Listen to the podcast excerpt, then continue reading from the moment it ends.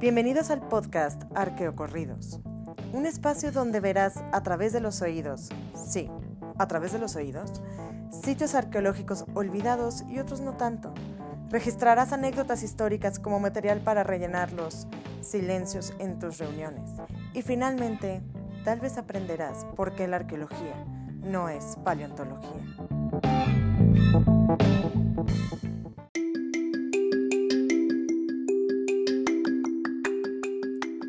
Episodio 3.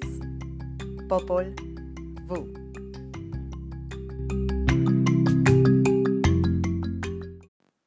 Hola, ¿cómo están? ¿Ya listos para un nuevo episodio de Motivación Personal? Lo siento, aquí no le levantamos el ánimo a nadie, pero igual y sí entretenemos un poco las ideas cavilantes que martirizan a algunas personas, o buscamos apagar el aburrimiento con temas intrascendentes como los que yo hablo. Si tú eres una de esas personas, bienvenido, y si no, bienvenido también. Ciertamente, uno de los temas banales que me ha acompañado a lo largo de los años es ver y entender cómo el ser humano, a través de miles de años y en cada rincón geográfico de este planeta, ha concebido la idea de la creación del mundo y de él mismo. Me encanta ver los diferentes dioses que han existido en las creencias y en la literatura de varias culturas, las similitudes que hay entre unos y otros, a pesar de la distancia tanto espacial como temporal, y la fuerte necesidad del ser humano de creer en algo más poderoso, divino y mágico que está fuera de su alcance cognoscitivo. Ejemplo. En Mesopotamia la creación del mundo y del hombre fue narrada en tablillas sumerias alrededor del año 4500 a.C. En esta escritura cuneiforme se explicaba cómo los dioses controlaban el pasado y el futuro. Separaron las aguas primordiales y crearon al hombre mezclando la sangre de un dios sacrificado con un poco de arcilla. Hicieron esta mezcla increíble. Y así moldearon al primer hombre, al primer muñequito de acción que caminó sobre la faz de la tierra, misma que los dioses no querían trabajar y por eso dijeron, hay que hacer a los hombres para que la trabajen. Así que desde que nacemos estamos programados para trabajar. Interesante. También hubo un gran diluvio que arrasó con una gran parte de la población. Y este diluvio está contado en el poema de Gilgamesh, una narración acadia de entre los años 2500 o 2000 a.C. Esto es explicado en términos generales. Ya si quieren algo un poquito más particular sobre la creación del mundo en las creencias de Mesopotamia, pues escríbanme y les mando bibliografía. La creación del mundo y del hombre dentro de las creencias hindúes están narradas en los textos Vedas, cuatro textos escritos en sánscrito de entre los años 1500 a 1000 a.C., donde es revelada a los sabios la creación del universo. Moviéndonos un poco de geografía y de cultura, los celtas también tienen sus diferentes versiones de la creación del mundo, donde está involucrada la nada, el mar, gigantes que fueron considerados dioses y una yegua blanca. Sí, una yegua blanca. Y así uno va recorriendo el mundo a través del tiempo y ve que cada cultura tuvo o tiene sus dioses relacionados con la naturaleza u otras circunstancias y dieron origen al mundo y luego al hombre para ser venerados o ponerlos a trabajar en la tierra o divertirse y asustarse con las hazañas y burradas que ha hecho el hombre en la tierra. Hace poco, en estos meses, salió en una plática de café y chismes el tema del Popol Vuh ya había escuchado de él. En términos generales sé de qué trataba o de qué trata, pero honestamente no lo había leído. Bueno, solo un pedacito en preparatoria para salir bien librada de un examen. Y ya sé, qué oso. ¿Yo no haber leído el Popol Vuh? No, inconcebible. Hay colegas que considerarían esta confesión como un sacrilegio a la carrera y te juzgarían como en la Inquisición sin misericordia. Hay otros con un poco más de neurona que dirían, ah, bueno, nunca es tarde para leerlo. Además, soy de la idea de que no todos los libros son para todas las personas y para cualquier etapa. Hay periodos en la vida que no estás todavía preparado para leer determinados libros Y no es que el Popol Vuh sea un libro para neuronas ejercitadas. Bueno, tal vez sí lo sea. Simplemente es un libro que se debe disfrutar leer y se debe investigar acerca de él a partir de determinadas preguntas. Esas preguntas yo me las fui haciendo en el trayecto de este tiempo. Creo que hay algunos momentos donde la vida te prepara para ciertos libros y no al revés. Aún así, me quedé con varias lagunas mentales por estar leyendo diferentes traducciones de la primera y única traducción al castellano que existe del Popol Vuh, hecha por el misionero dominico Francisco Jiménez. En un calmado monasterio, ubicado en las montañas de Guatemala, dentro de la doctrina dominica de Chichicastenango, sí, este nombre viene del náhuatl, el misionero Francisco Jiménez, entre los años 1701 y 1702, hizo la primera transcripción y traducción al castellano del manuscrito que había encontrado en ese lugar y donde se narraba la creación del mundo y del hombre de la cultura maya de la región. Este texto, escrito en quiché, se llama Popol Vuh, o Libro del Consejo. Cuando uno lee el Popol Vuh y busca entender cómo fue la creación del mundo y del hombre en este lado del planeta, debe tomar en cuenta varios factores antes de comer todas las palabras que hay en el texto. La primera parte que hay que entender es ¿bajo qué contexto fue traducido el Popol Vuh al castellano? Bueno, fue un misionero dominico con una educación evangelizadora particular, ubicado en un lejano monasterio del actual Guatemala, un monasterio que está muy cerca de la población quiché, uno de los pueblos mayas nativos del altiplano guatemalteco.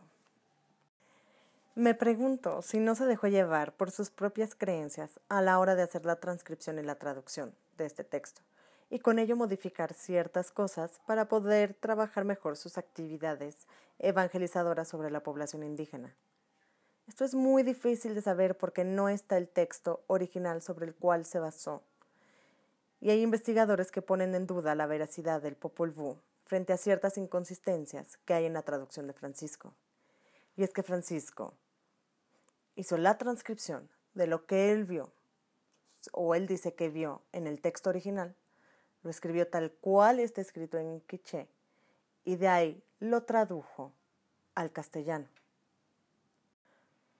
A ver, esto se pone interesante, y tan interesante que no sé por dónde empezar.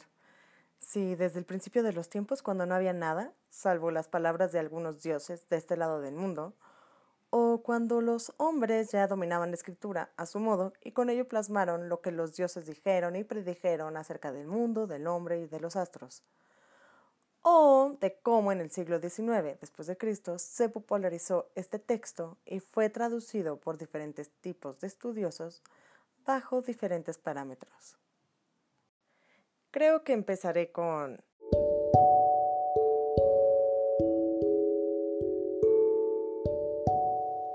los primeros cuatro humanos, los primeros cuatro seres terrenales que pudieron mover coordinadamente sus manos y pies, caras y bocas, que permitían la articulación correcta de las palabras y con ello hablaban el idioma de los dioses. Podían verlo y entenderlo todo desde el cielo y desde la tierra. Lo único que debían de hacer era observar los límites del tiempo y del espacio. En eso, los dioses vieron el potencial de su creación. Pero, así como la vieron, también sabían que no querían que estos humanos se volvieran unos igualados y los llegaran a superar en conocimiento. Es por ello que limitaron el alcance cognitivo de los humanos a lo que era obvio y cercano. Los señores que gobernaron un reino en un lugar llamado Quiché, en las partes altas del actual Guatemala, una vez tuvieron en su poder el medio para superar esa miopía del conocimiento otorgada por los dioses y con ello pudieron ver y saber eventos distantes y futuros. El instrumento no era una bola de cristal, ni mucho menos una llamada a Walter Mercado. Ese instrumento para poder saber y ver eventos distantes era un libro. Y sí, estas son las palabras que un literato disfrutaría escuchar. El libro era la ventana del saber que los dioses estaban tratando de ocultar. Los señores de Quiché consultaban su libro cuando se sentaban dentro del consejo, y es por ello que llamaron al libro Popol Vuh, libro del consejo. En él se contaba cómo los antepasados de sus propios linajes señoriales se habían exiliado de una ciudad lejana llamada Tulán. También era un libro donde ellos podían ver cosas que pudieran ocurrirles como una guerra, la muerte, hambruna, peleas, etc. Poco a poco, los señores quiché fueron recuperando la visión de los primeros cuatro humanos, quienes al principio vieron todo bajo el cielo perfectamente. Eso significaría que el Popol Vuh hizo posible, una vez más, ver los cuatro lados, las cuatro esquinas en el cielo y en la tierra, que son los puntos de referencia para los movimientos celestiales.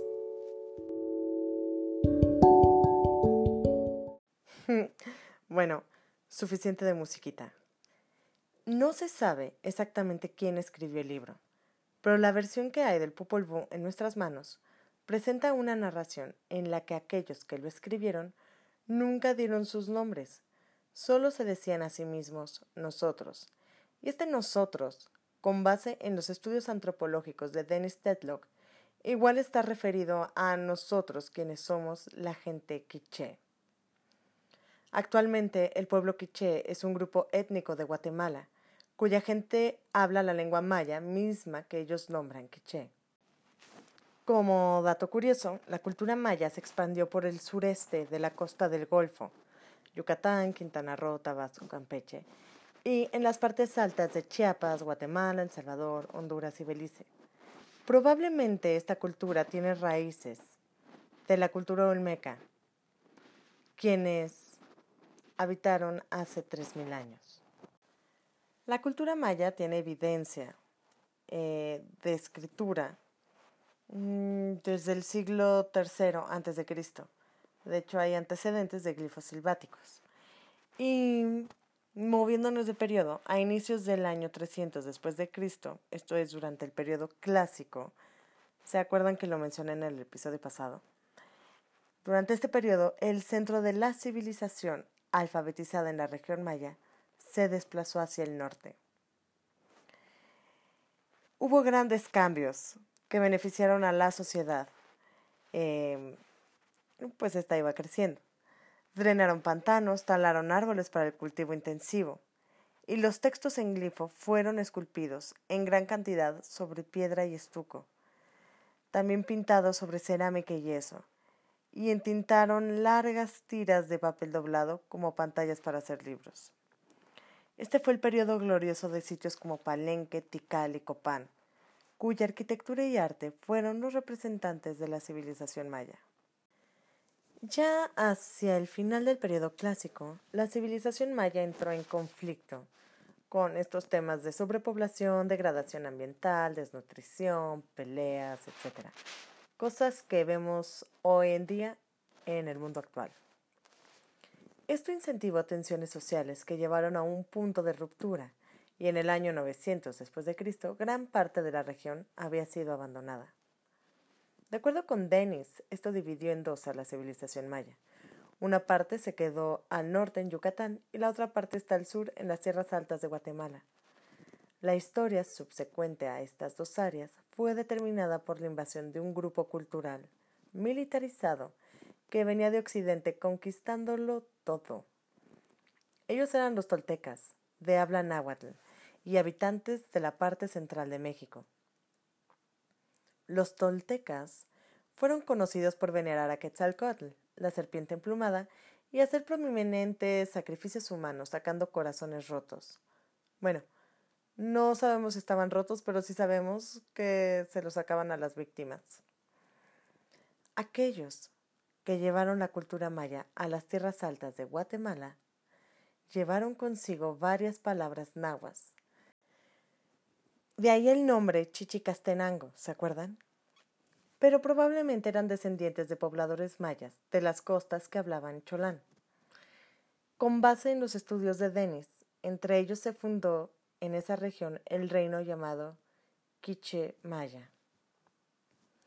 Para el siglo XVI, después de Cristo, llegaron los europeos, quienes monopolizaron cualquier tipo de expresión artística, cultural, etc.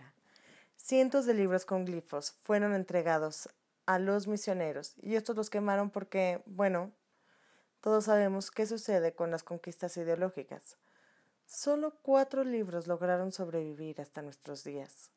Tres de ellos fueron enviados a Europa durante los primeros tiempos de la colonia y terminaron en Madrid, París y Dresden. Lo interesante de los mayas que sobrevivieron a este periodo de guerra y conflicto con los europeos es que además de utilizar los símbolos de los cristianos santos como máscaras de sus dioses antiguos, también aprendieron a utilizar el alfabeto romano como máscara para sus textos antiguos. De esta forma, las obras más notables, creadas como sustitutos alfabéticos de los libros con jeroglíficos, son los libros de Chilimbalam o Sacerdote Jaguar en Yucatán y el Popol Vuh o Libro del Consejo en Guatemala, los autores del alfabético Popol Vuh fueron miembros de los tres linajes señoriales que alguna vez gobernaron el reino quiché. Se dice que el Popol Vuh fue escrito entre los años 1554 y 1558, con caracteres occidentales, pero en la lengua quiché. Si los autores indígenas que transcribieron el Popol Vuh de manera alfabética lo hubiesen hecho de manera exacta, glifo por glifo, el resultado del texto habría sido inentendible para cualquiera que no fuera un adivino o un lector local entrenado. Es por ello que hicieron ciertas modificaciones en las citas para hacer narraciones más legibles detrás de las imágenes y esquemas del libro antiguo.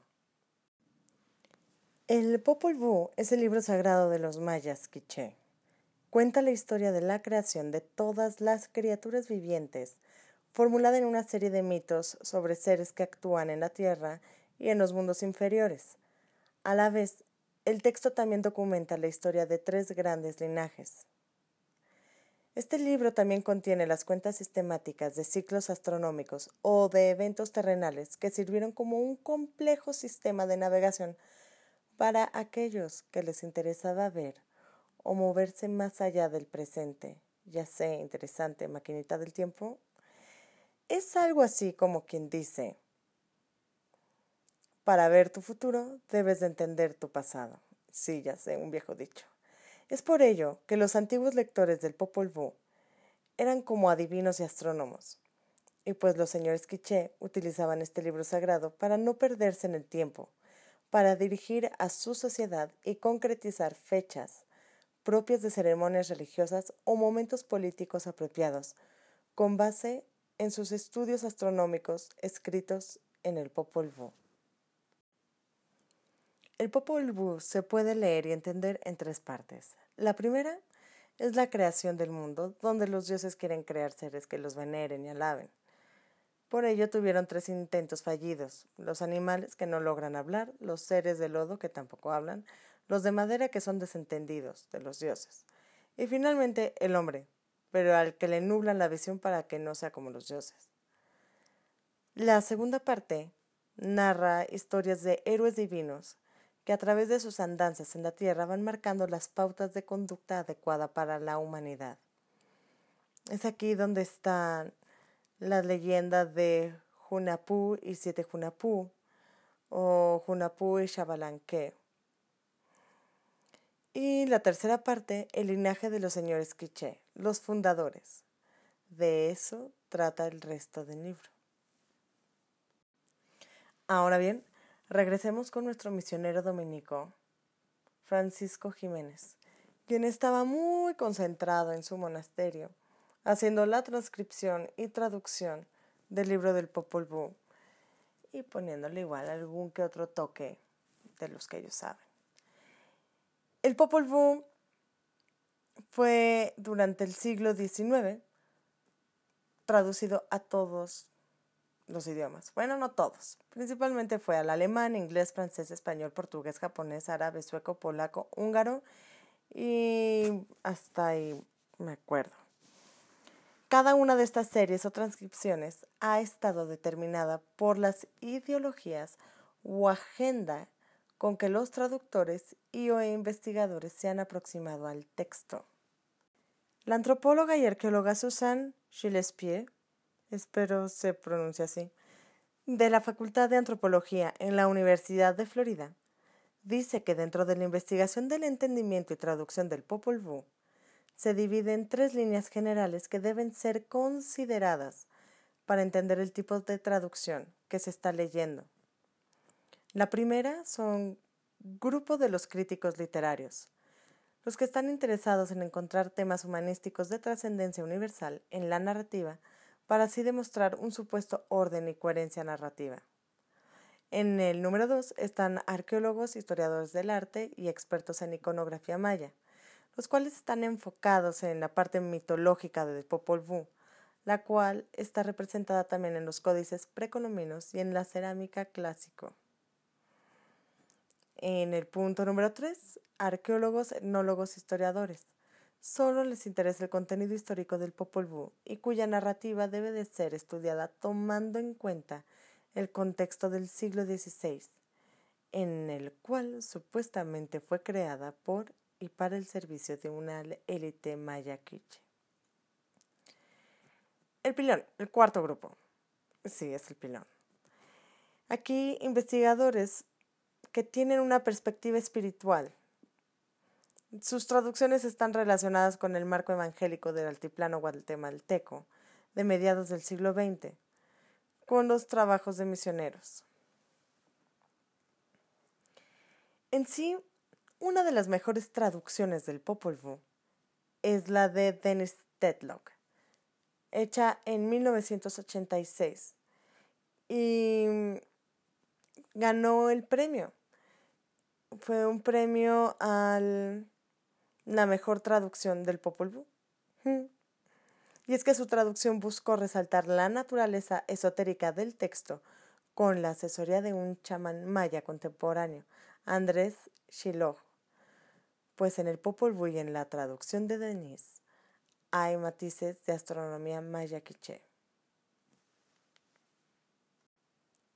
Entonces es así como uno a la hora de leer el Popol Vuh debe de ser consciente qué tipo de traducción está leyendo. Claro, todos partimos de la traducción de Francisco Jiménez. ¿Se acuerdan quién es él, verdad? Si no, regresenle a los audios. Pero en mi caso, me basé en la traducción de Dennis Tetlock, hecha en 1986, y en la traducción de George Renoir. No sé si se pronuncia así, no soy muy buena en el francés todavía, porque no he tomado clases. Eh, esta traducción fue hecha en 1927. Sí, las dos se basan en lo que dice o en lo que escribió Francisco Jiménez. Eso es todo por hoy. La verdad, muchas gracias por haber prestado oído a todo esto, a este rollo mareador del Popol Vuh, y espero para el siguiente episodio, pues narrar un poco la historia de la creación de la humanidad, narrada en el Popol Vuh. Se cuidan.